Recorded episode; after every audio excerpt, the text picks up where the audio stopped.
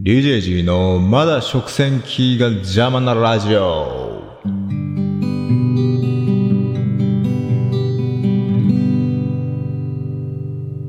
さあ始まりました DJG のまだ食洗機が邪魔なラジオ。その通り、先週の土曜日買って邪魔だと言っていた食洗機がまだ段ボールから開けられずに置いてあってものすごく邪魔です。しくった。買わんとけばよかったですね、これ。いや、棚をずっと探してるんですよ。これを置くための、キッチンに置くための棚を。やけどね、うちのそのちょうど置きたいところの幅が56センチなんですけど、どの棚を探しても全部幅が58センチなんですよ。もう、困ってよ。困ってよって困ってるよ。困ってるますよ。申し訳ないね。もう、段ボールから開けてなくて、段ボールの周りにさらに留める、なんか、あのテープみたいなやつすらそのままあって、もうこれ、もし、実は食洗機のふりして人が入ってました、ドッキリだったとしたらもう完全に中の人死んでますよ。申し訳ないね、もしそうやったら。大変申し訳ない。自分の知り合いの誰かがやってくれたんだったらもう本当に夏の暑さにギリギリ耐えれずに今、朽ち果てるのかと思うと辛いですね。いやー、邪魔です。そういう日です。そして、今日は7月22日金曜日、事前収録ですね。いつもは土曜日の夜に撮って1時間ぐらいでアップしてるんですけど、今日は事前収録です。明日から沖縄に行くんでね。そういうことなんですよ。これね、せっかく自分でラジオやってるんだから、沖縄で撮ったらいつもと違う感じになって逆にいいんじゃないっていう感じもあるかもしれないですけども、まあ僕はもちろんプロ意識とか全くないんで、そんなことはもうしません。普通に、普通に撮って、ラジオなんて忘れて遊んできます。こんなもん、やってられないですよ。めっちゃ今日嫌だったですもん。平日、普通に過ごしててね、喋ることなどあるわけないんですよ。普通の社会人が。それをこんな金曜日に、まだ土曜だったらね、疲れもないんで、まだなんとか考えられるけど、もう金曜はもう疲れとうのに、この眠いのに、この今10時ぐらいにね、頑張って喋って、もうやってられないですよ。食洗機も邪魔やし。もうね、先週は食洗機が大きいから、その食洗機の上にマイクを置いてちょうどいい感じに喋れるって言ってたけど、この食洗機がもうね、ちょうどいいんで、食洗機の上にいろんなものを置くようになって、普通に棚みたいになってるから、逆にもうその食洗機の上に物がありすぎてマイクが置けなくなったんで、結局今日は机に置いて、ちょっと喋りにくい体勢で喋っています。もう嫌よ、これ。本当にもうね。で、まあ話題はそれぐらいしかないですね。平日普通に生きているんで。いやー、やっぱ無理ですよ。毎週、やっぱ喋るラジオのパーソナリティっていうのはそれなりにこう、芸能活動とかをされてるんで、いろんなこうね、毎日いろんなことがあるような生活だから喋ることも多いでしょうけれども、えー、ただ普通に社会人が毎日ちょっとパソコン触って一週間過ごしたぐらいで、話題は食洗機ぐらいしかそれはないです。なので、今日は特に喋ることがないんで、もう、で、沖縄の準備もまだ全くしてないので、さっさと終わりたいと思います。あれですね、明日、そういえば、牛の日ですね。うなぎを食べる日ですよ。いいじゃないですか、うなぎ。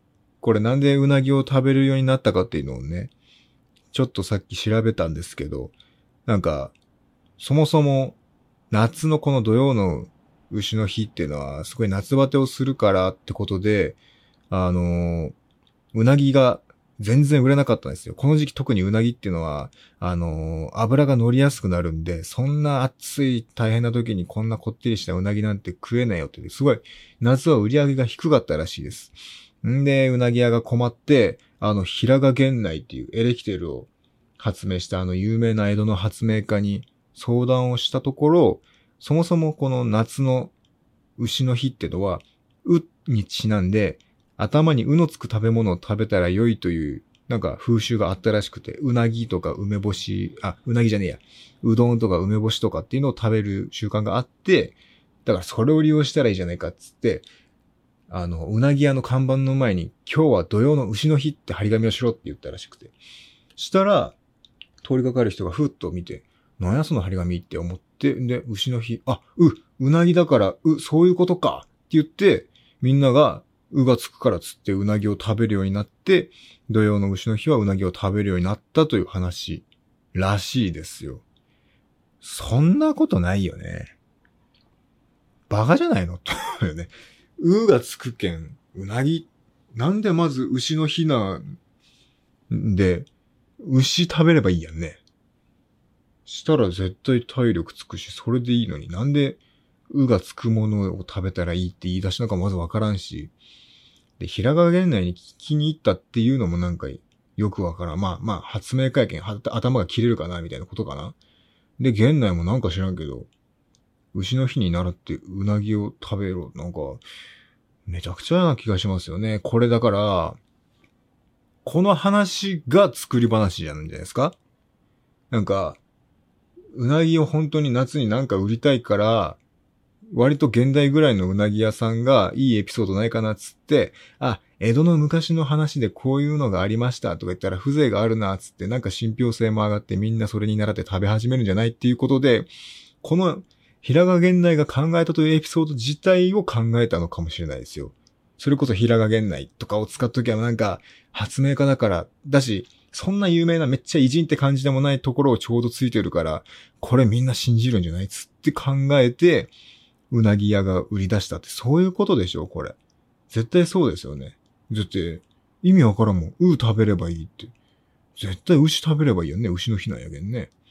だから、みんなさんは、そういうことなので、別にうなぎの日だからってうなぎ食べないでいいですよ。うのつくものを食べたらいいっていうのも全部嘘なんでね。あの、うなぎを食べないようにしてください。それだけです。で、そう、お便りをどうのこうのとか言って、きょ、去年じゃねえや。先週からラジオのメールアドレスをちゃんと言うようにしたのに、全然メールなんてもちろん混んで。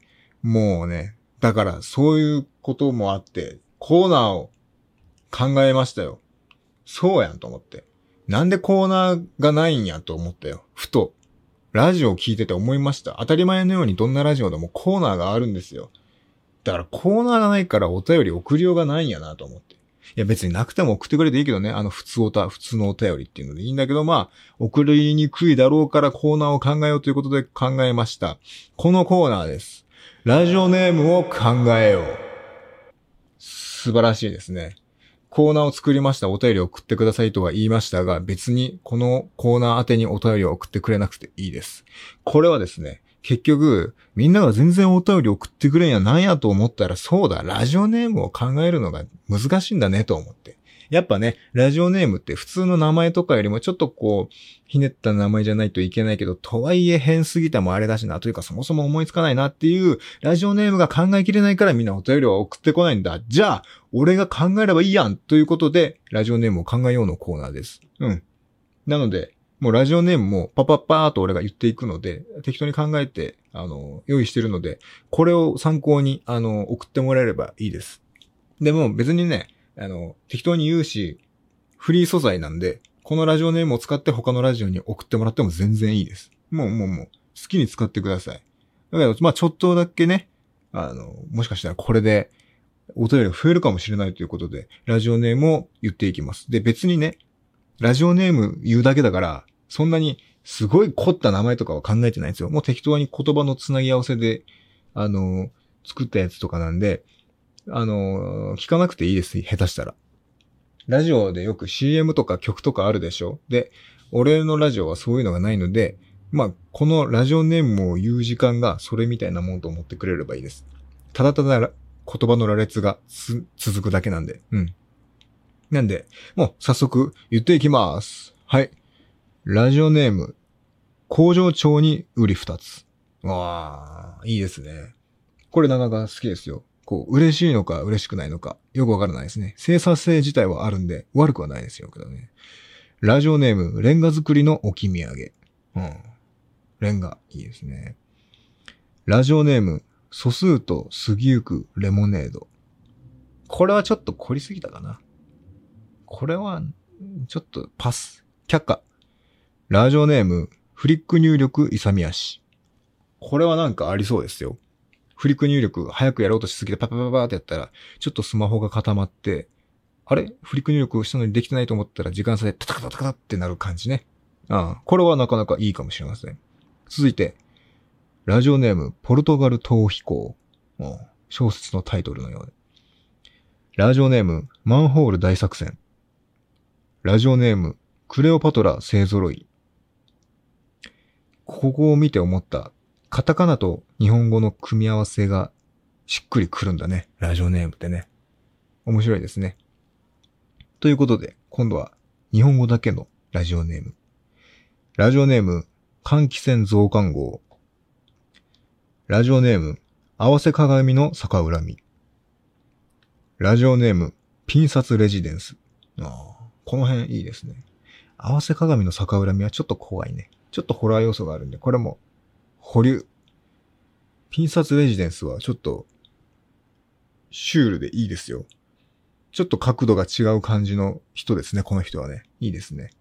続いて、ラジオネーム、絹越しの掛け違い。うん。なんか弓が膨らみますね。ラジオネーム、水素水であるために。これはいい。これが一番俺好きかもしれないですね。さあ、こういう感じでラジオネームをいっぱい言いましたので、ぜひ使ってください。もう今日だけで10個くらいもっと言ったよね。はい。